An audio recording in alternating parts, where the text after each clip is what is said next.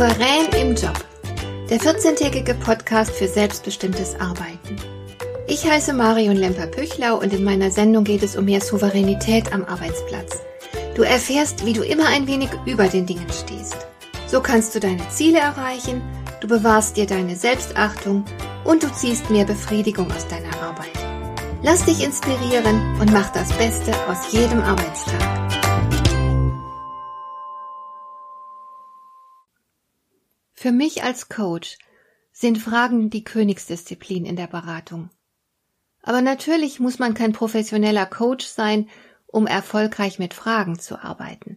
Im Grunde sollte jeder die Tatsache für sich zu nutzen wissen, dass gute Fragen enorm hilfreich sind und zu guten Ergebnissen führen. Man hört ja oft, dass es keine dummen Fragen geben würde. Ich erlaube mir hierzu kein Urteil, aber ich weiß ganz gewiss, dass es nützliche und weniger nützliche Fragen gibt. Als Coach habe ich mich selbstverständlich auf die nützlichen Fragen spezialisiert. Ich will ja, dass meine Kunden vorankommen. Beispielsweise lautet eine der am wenigsten nützlichen Fragen der Welt Warum immer ich? Warum passiert so was Blödes immer nur mir? Das ist so eine typische Frage der gewohnheitsmäßigen Opfer und sie führt nirgendwo hin. Eine bessere Frage wäre wohl, wie verhindere ich, dass mir so etwas nochmal passiert? Und da sind wir im Grunde schon mitten im Thema. Gute Fragen entspringen immer dem lösungsorientierten Denken. Weniger gute Fragen hingegen entstehen meist aus einer problemorientierten Sichtweise. Wer problemorientiert denkt, der konzentriert sich auf die negativen Aspekte einer Situation. Und je länger und intensiver er das tut, desto deutlicher wird ihm, wie schlimm die ganze Situation ist. Und oft fällt ihm auch dazu das eine oder andere Beispiel aus der Vergangenheit ein. Wer über Probleme nachdenkt, erkennt deutlich all die Fehler, die gemacht wurden, er sieht die ganzen Unzulänglichkeiten, die zu der problematischen Situation geführt haben, und aus dieser Fokussierung ergeben sich dann eben auch die dazu passenden Fragen. Wer hat Schuld an der ganzen Sache? Wie konnte es bloß dazu kommen? Was war der entscheidende Fehler? Warum macht der andere so viele Fehler? Warum kann er es nicht besser? Oder eben auch, warum muss ich mich immer mit so einem Mist herumschlagen? Was hat sich der andere bloß dabei gedacht? Und dann mutmaßt man womöglich, ob der andere einfach nur unfähig ist oder vielleicht eher unmotiviert und so weiter. Das sind überwiegend ausgesprochen unproduktive Fragen, mit denen man der Lösung des Problems nicht wesentlich näher kommt. Es nutzt zum Beispiel nicht viel, wenn man den vermeintlich Schuldigen ausmachen kann. Davon verschwindet das Problem ja nicht. Und auch hier gilt die schlichte Regel, das, womit sich der Geist beschäftigt, das wächst. Es erhält immer mehr Raum in unserem Denken und Fühlen. Beschäftigen wir uns also mit dem Problem, seinen Ursachen und Auswirkungen, dann kann es uns nicht besonders gut damit gehen und wir kommen überdies keinen Schritt voran.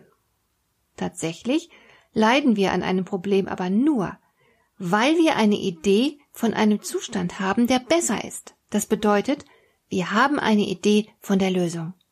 Und was uns zu schaffen macht, ist ganz einfach die Diskrepanz zwischen der realen Situation und unserer Vorstellung von der idealen Lösung. Was wäre denn, wenn wir unsere Fragen nicht in das Problem hineinrichten, sondern stattdessen in die Lösung? Dann würden unsere Fragen völlig anders klingen. Wir würden zum Beispiel fragen, wie sollte es denn stattdessen sein? Woran würden wir denn ganz konkret die ideale Lösung erkennen? Was genau wäre dann anders? Woran würden wir selbst merken, dass es besser läuft? Woran würden andere es merken? Wie können wir diese ideale Lösung hinbekommen? Wer oder was kann uns dabei helfen? Was haben wir bereits zur Verfügung? Und welche unserer Kompetenzen können wir dafür nutzen und so weiter. Was dabei passiert, ist Folgendes. Diese Fragen bewirken zweierlei. Erstens sorgen sie dafür, dass man ein klares Bild von der Lösung gewinnt. Und das ist natürlich extrem wichtig, es ist fundamental wichtig, denn was wir nicht denken können, können wir ja auch schlecht herbeiführen. Zweitens helfen uns diese Fragen, die Mittel und Wege zu erkunden, mit deren Hilfe sich die ideale Lösung erreichen lässt. Und ganz nebenbei verflüchtigt sich bei all dem auch der ganze Frust. Und wir fassen wieder Mut, Wir sehen zuversichtlich in die Zukunft, weil wir eine Idee von der Lösung entwickeln, eine Lösung, mit der es uns besser gehen wird. Und selbstverständlich fühlt sich das erheblich besser an, als die Feststellung, wie viel Negatives doch am bestehenden Problem hängt und wie viel Grund wir doch haben, uns zu beklagen.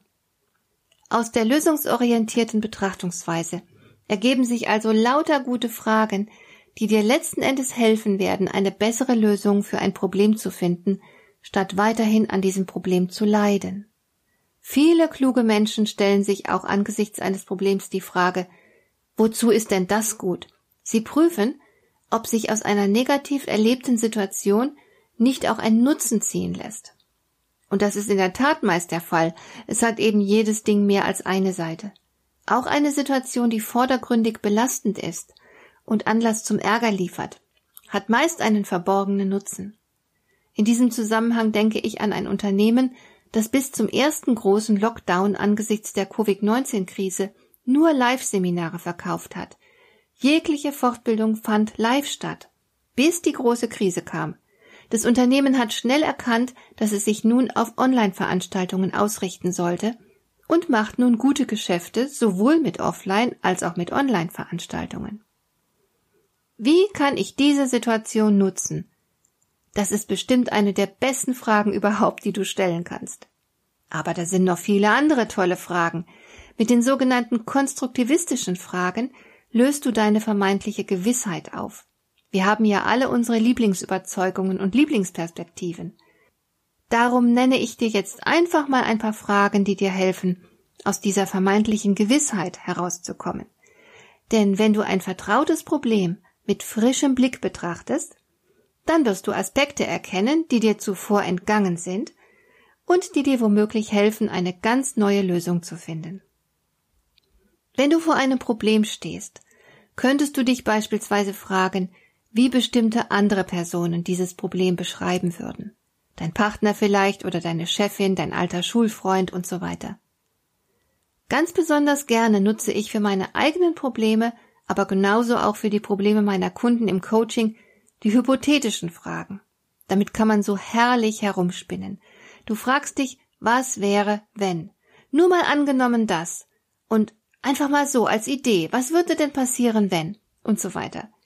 Diese Methode ist deswegen so schön, weil hier mal die Zensur der Vernunft ausgeschaltet werden darf. Du stehst nicht unter Druck, du darfst nach Herzenslust herumspinnen und dich zum Beispiel fragen, was wäre denn die schnellste Lösung? Oder je nach Geschmack auch die schlechteste Lösung, die umständlichste, die verrückteste, die grausamste, die langweiligste und so weiter.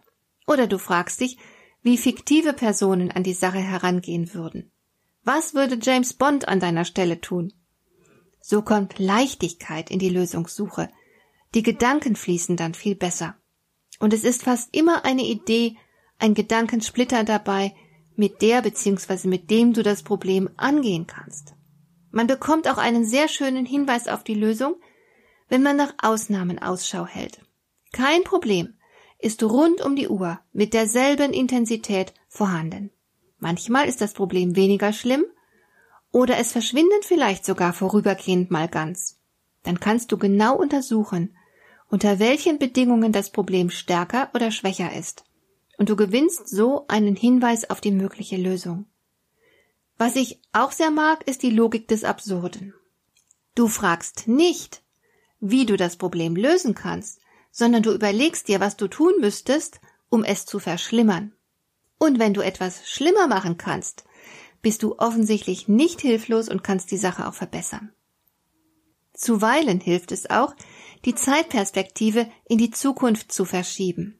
Du stellst dir vor, es wären ein paar Monate oder sogar Jahre vergangen, und jemand würde dich nach dem aktuellen Problem von heute fragen. Was würdest du deinem Gegenüber berichten, wie du mit dem Problem umgegangen bist? Du schaffst mit dieser Frage einen wohltuenden inneren Abstand zu deinem jetzigen Problem und gewinnst dadurch mehr Klarheit.